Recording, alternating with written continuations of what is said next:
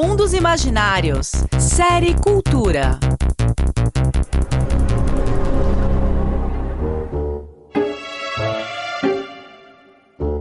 Um carneirinho, fi carneirinho, dois carneirinhos, e carneirinhos, três carneirinhos, pi carneirinhos, quatro carneirinhos, ah, cinco carneirinhos, seis carneirinhos, e carneirinhos, e carneirinhos, sete carneirinhos, oito carneirinhos. Mais devagar, mais devagar, senão não dou conta de colocar as ovelhas.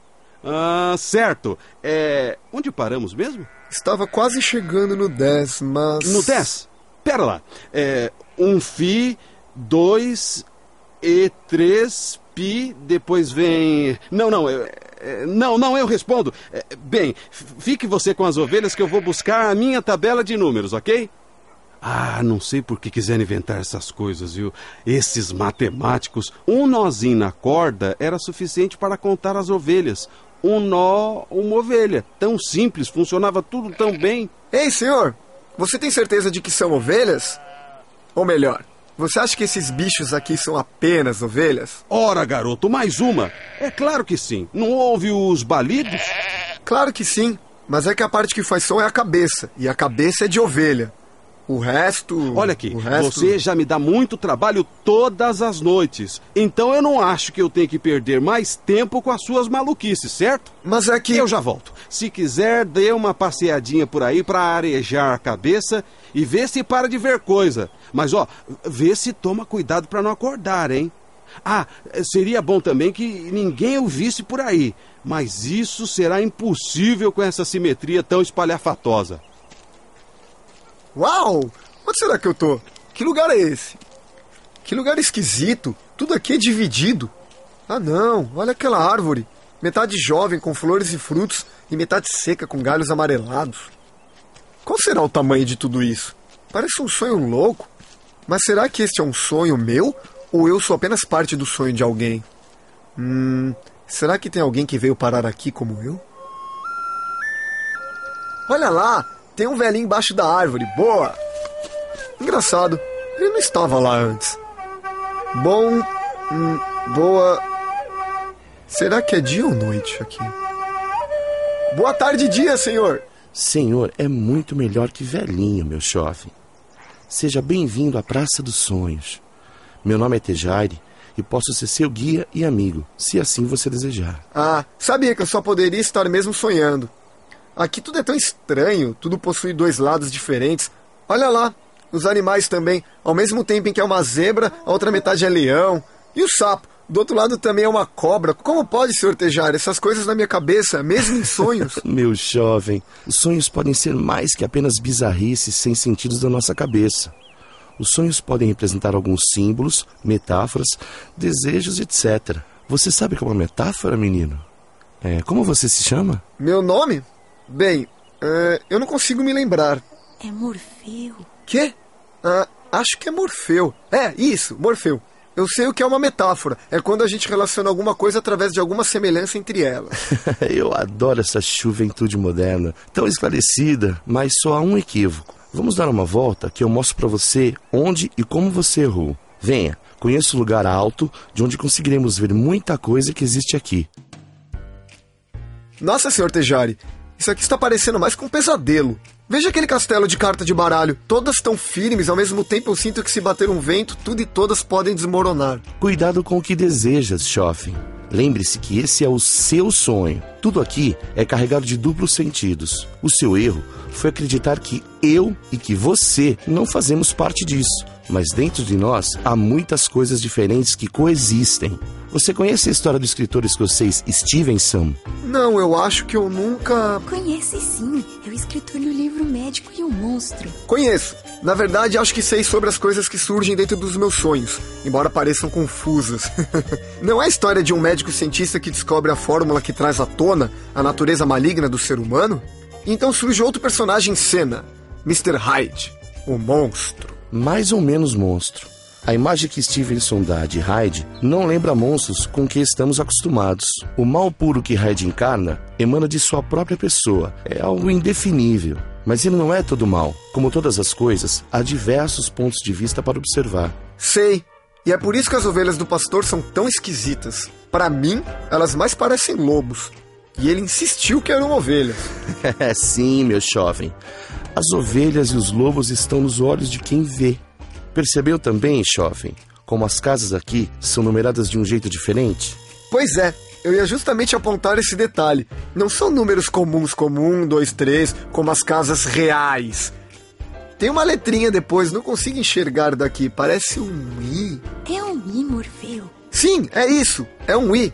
Boa, jovem. É a letra I que vem depois. Provavelmente você já deve saber o que ela significa, certo? Hum, cadê você, fadinha eu não sei. É, meu caro Morfeu, os sonhos também podem ser um problema matemático. Stevenson usou seus sonhos para escrever O Médico e o Monstro. É, será que a gente consegue usar o seu sonho para resolver essa dúvida matemática? Enquanto eles sonham, vamos acordar para o intervalo rapidinho? Voltamos já já. Então, senhor Tejari, o senhor vai me explicar o que significa essa letra aí depois dos números nas casas? Ou vai usar a sua maldade potencial para me deixar curioso? Meu jovem, não se preocupe. A solução não é nada complexa. A letra I, na verdade, é um número. Na verdade mesmo, é uma letra e um número. Assim como todas as coisas aqui, que são duas coisas ao mesmo tempo. Na matemática, ela é chamada de unidade imaginária. Mas eu não tenho nada a ver com isso, senhor Tejari. O sonho é meu e eu não imaginei número algum. Quem se intrometeu nos meus sonhos e imaginou esses números imaginários? Os números imaginários, meu jovem, também chamados de números complexos, surgiram da necessidade de encontrar as raízes de certos polinômios. Você sabe o que são polinômios? Isso eu sei sim, não precisa soprar não. Acontece que, por muito tempo, se esperava que todo polinômio de grau n tivesse n raízes mas alguns deles pareciam não ter todas essas raízes. Pelo menos, não quando os matemáticos procuravam por elas apenas no conjunto dos números reais. Eu conheço um caso assim. x ao quadrado mais 4, por exemplo, não tem raízes reais. Isso porque não existe nenhum número real que ao quadrado seja igual a menos 2. Você quer dizer não existia. No final do século XVIII, um matemático alemão Gauss apresentou uma proposta. Criou a unidade imaginária o tal número i, que seria igual a raiz quadrada de menos 1. E a partir dele, um novo conjunto numérico foi construído, o conjunto dos números complexos. Puxa, tudo isso parece um sonho. Não sabia que podíamos inventar números para resolver os problemas sem solução. A grande conquista não foi exatamente a invenção do número, mas a possibilidade de resolver diversos problemas usando essa nova criação. Mas o processo não foi tão simples quanto parece. Alguns matemáticos anteriores a Gauss já lidavam com as raízes de alguns polinômios de maneira muito semelhante ao que veio a ser os números complexos. Mas quando Gauss formalizou essa ideia, muitos matemáticos da época torceram o nariz para a iniciativa dele. Nossa, é mesmo? Sim! Gauss foi um dos maiores gênios da humanidade. Veja só que com apenas sete anos de idade, ele já fizeram uma descoberta matemática que espantou seu professor, a lógica da soma das progressões aritméticas. Mais tarde, quando já trabalhava como matemático profissional, ele foi responsável pela formalização da teoria dos números e um dos maiores responsáveis pelo desenvolvimento das geometrias não euclidianas. Isso sem citar as suas outras contribuições, que vão desde a astronomia até a estatística. E como ele fez para que as pessoas acreditassem nele? Para que elas não achassem que ele estava em algum delírio? Como disse Felix Klein, outro matemático muito importante no final do século XIX, os números imaginários forçaram seu caminho. Sem a aprovação e até contrariando os desejos de certos matemáticos, e somente obtiveram maior circulação gradualmente e à medida que se mostraram úteis. Eles se revelaram úteis, é, por exemplo, quando apareceram de maneira bastante natural em diversas aplicações em física e ao abrir as portas para o teorema fundamental da álgebra. E que teorema é esse? É o teorema que diz que todo polinômio de grau n com coeficientes complexos possui n raízes complexas. Entendi. Então aquele exemplo que eu dei lá atrás, x ao quadrado igual a menos 4, tem duas raízes se considerarmos o conjunto dos números complexos? Exatamente. E você sabe me dizer quais são elas? É uma dica. O grande desafio de um sonho é separar aquilo que é real daquilo que é imaginário. A raiz quadrada de menos 4 pode ser escrita na forma de raiz quadrada de menos 1 vezes 4. A raiz quadrada de 4 é mais ou menos 2. E agora que sabemos que a raiz quadrada de menos 1 é i, então a resposta é 2 vezes i e menos 2 vezes i, certo? Veja só, você está correto. Sr. Tejari, quando estou correto no mundo dos sonhos, isso significa também que estou metade errado? Veja bem, meu jovem, veja bem. Você me lembrou um dizer de Leibniz, um grande matemático e físico, nascido no século XVII, sobre os números complexos. Os números imaginários são um refúgio refinado e maravilhoso do espírito divino, quase um anfíbio entre o ser e o não ser. A matemática também é um tipo de conhecimento que conta com a imaginação e invenção. Invenção e imaginação. E tem gente que acha que ciências exatas são ciências duras.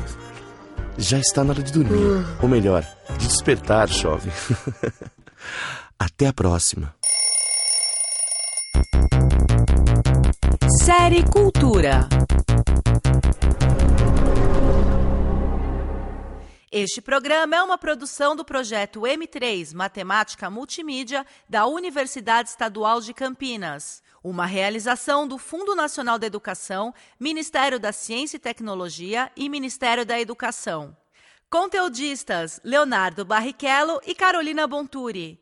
Roteiro: Fernando Martins Colasso. Locução: Alexandre Marquesi, Eric Ribeiro Cristani, Guta Roim e Nano Filho. Edição: Renata Gava. Mixagem: Sandro Dalla Costa. Direção: Renata Gava. Supervisão técnica: Álvaro Bufará. Coordenação de mídias audiovisuais: Professor Eduardo Paiva. Coordenação geral: Professor Samuel Rocha de Oliveira.